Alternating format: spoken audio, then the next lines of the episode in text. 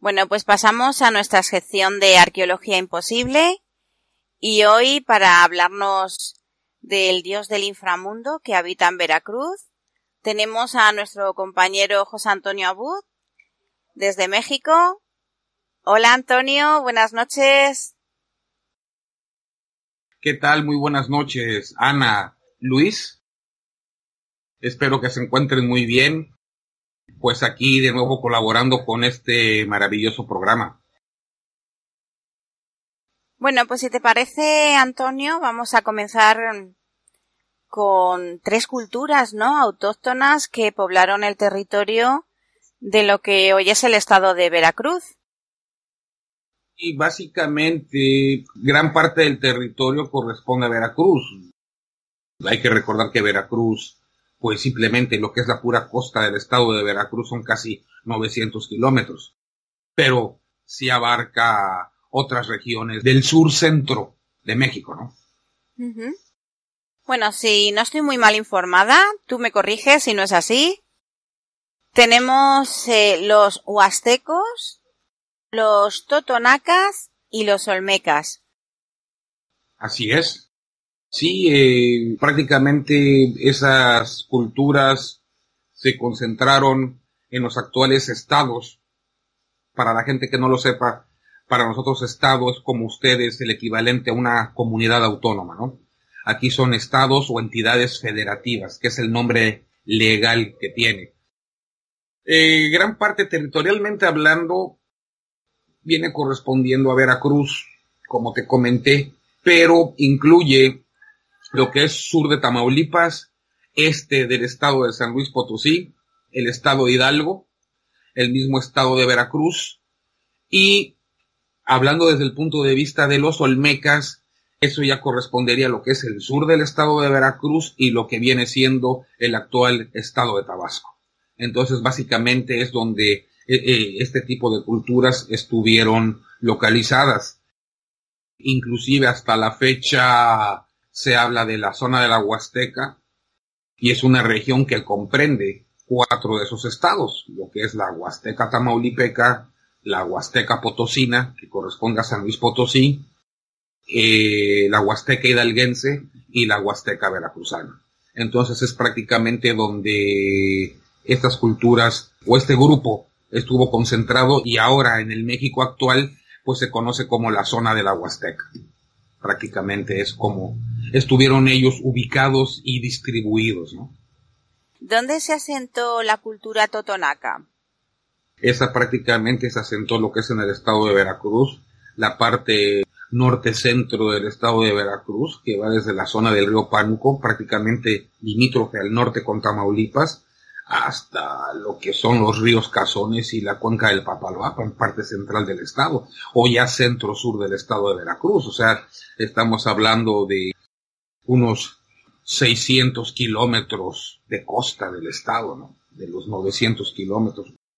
Porque prácticamente lo que es la última parte al sur, colindante con Tabasco, más Tabasco, pues es donde se desarrolló la cultura olmeca, y que es la que se considera la madre, entre comillas, ¿no? Porque aquí todo no está verdaderamente confirmado por los arqueólogos, que es, es la que se considera como la madre de las culturas mesoamericanas. ¿no? Entonces así es como estuvo distribuido y en la cual la cultura totonaca estableció como capital la zona del Tajín, el centro ceremonial o el centro arqueológico El Tajín, que por cierto está muy cerca, estamos hablando de 20, 30 kilómetros ubicado de la ciudad de Poza Rica, el norte del estado de Veracruz, que por cierto es una zona petrolera muy importante, ¿no? A nivel, a nivel nacional. ¿Por qué podríamos decir que destacan los totonacas? Cerámica, cultura de, piedra, elaboración de utensilios de barro y su sentido urbanístico en la manera de construir sus ciudades, ¿no? Tal es el ejemplo como el Tajín, ¿no? Que es considerada su ciudad capital y que, por cierto, hasta la fecha, en, eh, en los años presentes, se ha utilizado como un lugar en donde se organizan conciertos, ¿no? Para la, para el inicio de la primavera, ¿no? Y, y, son conciertos a gran escala, ¿no? que por cierto gran parte de todo eso elaborado era parte de la tributación que le tenían que dar a los gobernantes de, del imperio azteca, ¿no? Eso finalmente se fue parte también del imperio azteca, se anexó al imperio azteca, ¿no? Dentro de lo que era su cuestión escultura, su cuestión, vamos a decir, religiosa, espiritual, ellos eran muy religiosos, tenían mucho respeto a lo que era, a los seres que adoraban, y ahí es donde se encontró precisamente ya al sur del estado, en la región de lo que es Río Blanco, la zona de la montaña, parte centro del estado y el sur, que es la zona del río Papaloapan, inclusive en el río Papaloapan actualmente desemboca la ciudad de Tlacotalpan, que se considera patrimonio histórico de la humanidad, o, o, lo que le llaman ciudad mágica, ¿no? Aquí en México fue donde se encontró al gran señor del inframundo, ¿no? Eso fue, estamos hablando del año de 1971, 1972, que es una de las obras más representativas, aparte del Tajín, de lo que fueron los totonacas, ¿no? El señor del inframundo conocido en la lengua náhuatl como Mictlantecuitli. Entonces, de alguna manera, se está festejando un aniversario más de este eh, descubrimiento. Ellos se caracterizaron mucho por el culto a los muertos y es donde se cree que fue donde se originó el darle culto a los difuntos. Como referencia, eh, un dato muy importante, el lugar donde se encontró a esta escultura es en, en, un poblado que se llama El Zapotal en Veracruz. ¿Cuándo se podría decir entonces que aparece en Veracruz el culto, este culto a los muertos? Los arqueólogos están asumiendo que estamos hablando de entre mil, mil quinientos años antes de Cristo, más o menos cuando la cultura olmeca estuvo asentada y se estuvo desarrollando en la región, ¿no? O sea que ya estamos hablando de muchísimo tiempo. Pues más o menos en la misma época de los egipcios, por lo que se cree, ¿no? Por lo que se cree. Hay elementos mm, comunes, ¿no? A, todas estas culturas de Mesoamérica en la que, bueno, pues se suele hablar de supramundos o de incluso varios inframundos. ¿Dónde estaría enclavado este dios del inframundo Mictlantecuhtli? No sé si lo he dicho bien. sí, Mictlantecuhtli. Sí se creía de, varios niveles. Yo siento que es lo que nosotros ahora conocemos como planos, mundos paralelos, eh, dimensiones pues ellos le llamaban también varios mundos, supramundos, inframundos, donde se cree que presidió o estuvo de ser este señor, es conocido con el nombre de Mictlán, que es el nombre del inframundo, inclusive junto con su esposa Mictezaxihuatl, regían el mundo subterráneo o el reino de Mictlán, ¿no? Así es como ellos lo conocían, donde ellos ejercían una soberanía sobre los famosos nueve ríos subterráneos y sobre las, las almas de los muertos. Y pues esto, esto ha sido representado como el esqueleto de un humano con una calavera y con muchos dientes, ¿no? Y esto también está asociado con animales, como las arañas, murciélagos, búhos. Y estos, al ser dibujado, se representaba con cabello negro y con ojos estelares o estrellas. O sea, yo siento que ahí estamos ya hablando de cuestiones cosmológicas o mundos paralelos, cambios dimensionales. Yo siento que ellos ya tenían cierto conocimiento o significado de esto, ¿no? Fue la Universidad Veracruzana, si no tengo mal entendido, quien se hizo cargo de las exploraciones, ¿no? De, de este lugar.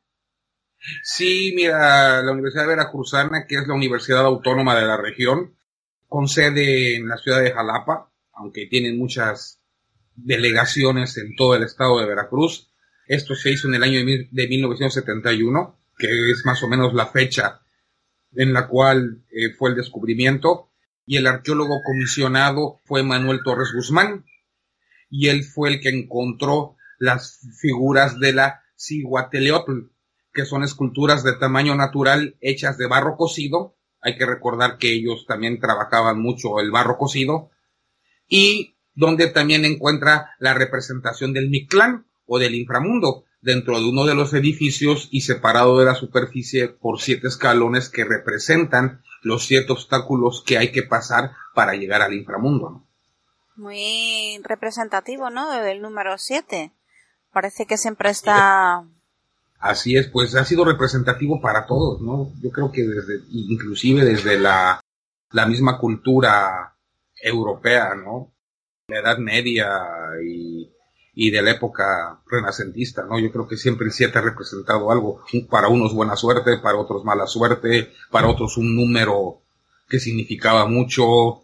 Eh, Nikola Tesla, pues para él el número 7 también era algo eh, excepcional, ¿no? Yo creo que todo tiene que converger en algo, ¿no crees, Ana? Pues sí. A mí lo que me llama mucho la atención es que este, esta figura, ¿no? De este dios del inframundo, pues está sentado, ¿no? Es una figura que aparece sentada, no aparece de pie, como, pues bueno, estamos acostumbrados a lo mejor a ver otro tipo de, de figuras de esta índole.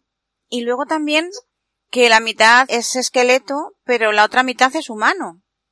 Esta representación, pues, se considera una escultura imponente, la del Mictlantecuhtli, sentado, que mide aproximadamente dos metros. Se cree que si hubiese estado de pie podría alcanzar fácilmente los tres metros de altura. Pues, como te vuelvo a repetir, representativo porque es escultura de barro crudo, que pues es un hecho inédito y más que nada por ser muy difícil su conservación, ¿no? Y también los colores que se utilizaban, ¿no? Estamos hablando que pintado en rojo ocre, está sentado, inclinado un poco hacia adelante, eh, luce un tocado casi del mismo tamaño de su cuerpo, y es dual, como dijiste, mitad esqueleto, mitad humano, su cara y sus brazos son descarnados, pero no así sus piernas y pies. Tiene múltiples ornamentaciones, también se caracterizó mucho en eso, y, y en las que sobresalen sus orejeras, su tocado que luce la cabeza de un murciélago, sus perfiles en relieve de calaveras y sus muñequeras en forma de hueso, ¿no? Pues algo totalmente relacionado a la muerte, ¿no? Rostro con facciones toscas, pero no agresivo, como era la mayoría de las caras e ídolos de, la zona, ¿no? Representando, no sé, pues rasgos hasta cierto punto asiáticos, ¿no? Con la lengua de fuera y unos ojos especiales que los expertos clasifican como estelares y que simbolizan la oscuridad del inframundo, ¿no? Quizá esto sea una representación del famoso puente, ¿no? O del camino con la luz al final, ¿no? Cuando vas a pasar a, otro plano, ¿no? Yo creo que ahí puede haber alguna relación. Es importante saber como datos, Ana, que la pieza tiene más de mil años y que es algo fascinante, ¿no? A los costados del Mictlantecuhtli están cuatro bloques más de piedra, eso también es importante a la hora de que lo encontraron, que lucen pinturas en tonos ocres, rojos y azules, mismas que aún no han sido estudiadas. En uno de los bloques se distingue una mujer embarazada de perfil mirando hacia el Señor de los Muertos, ¿no? O sea que, de alguna manera, pues tienen muy representado lo que es la muerte y hasta cierto punto el nacimiento, ¿no? Podríamos decir que simbolizaba un poco, pues eso, ¿no? Lo que era la vida y la muerte en, una misma figura, ¿no? Así es. O bueno, claramente lo tienen separado por columnas, ¿no? Se ve que, que lo toman como ciclos diferentes, pero de alguna manera también están íntimamente relacionados, ¿no? Como parte del ciclo de la vida. El nacer, crecer, envejecer y después morirse, ¿no? ¿El señor del inframundo permanece todavía, tú que vives ahí en Veracruz? ¿Permanece todavía ahí en, el estado? ¿O se ha llevado a algún otro lugar? Bueno, todavía permanece en el estado de Veracruz, en su templo. Y de la misma forma desde hace mil años. Déjame decirte que es una pieza que pesa alrededor de 80, 90 toneladas, ¿no? Pues trátala de moverla, ¿no? Inclusive es una piedra mucho mayor que la misma cabeza olmeca, ¿no? Que fue llevada hasta Ciudad de México, ¿no? Yo no dudo de que pudiera ser llevada al Museo Nacional de Antropología allá en Ciudad de México, pero yo creo que sí sería un gasto enorme llevarla, ¿no? Entonces por eso yo creo que la decidieron dejar ahí y también yo creo que como respeto a que debe de permanecer en su lugar de origen, ¿no? O, donde fue creada y donde fue dejada, ¿no? También es importante comentar, Ana, que de todo lo que se encontró ahí en el Zapotal, aparte del dios Mictlantecuhtli, presidiendo el Mictlán, o sea, el inframundo, en teoría estaba rodeado de las mujeres muertas en parto y las Cihuateteotl, que defienden al sol del mediodía al ocaso. O sea que volvemos a lo mismo, ¿no? Todo está muy vinculado o íntimamente relacionado lo que es la vida y la muerte, ¿no? Lo consideraban como, hasta la fecha nosotros estamos considerando que es, el, que es parte del ciclo de la vida, ¿no? También hay que comentar que esta figura del Mictlantecuhtli es uno de los hallazgos más importantes acerca de las culturas que habitaron el Golfo de México y forma parte del culto a los muertos presente en las culturas mesoamericanas siglo antes de fundirse con el cristianismo europeo, que lo que conocemos ahora del culto a los muertos con la reciente celebración del Día de Muertos aquí en México, ¿no? Y estamos hablando del Día de Muertos, nada de que Halloween y la calabaza y la bruja, ¿no? No, no, no, eso ya, eso para nosotros son gringadas, ¿no? Aquí estamos hablando del, culto al Día de los Muertos, ¿no? Sí, que es algo que ha permanecido y ya, ha quedado ahí a través del tiempo y, y bueno, lo seguís cultivando, ¿no? Ah, no, sí, bastante. Pues muchas gracias por esta lección, ¿no? De arqueología, porque eh, es algo que, que es ahí como un patrimonio de la humanidad, ¿no? Para todos, aunque lo tengáis ahí vosotros. Creo que es interesante, pues, conocer un poquito, ¿no? Todas esas culturas, ¿no? Que precedieron, pues, a lo que somos hoy día, ¿no? Nosotros. Claro. Eh, sí, bueno, finalmente hubo mestizaje, hubo todo, pero no, yo, yo creo que si hacemos un comparativo, Ana, yo creo que no nos parecemos en nada, pero bueno, vamos a decir que fueron los que habitaron la región hace mucho. Sí, eso sí.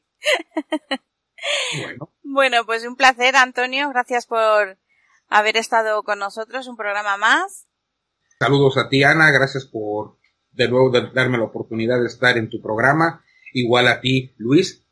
Muchísimas gracias y, y adelante, ¿no? Felicidades.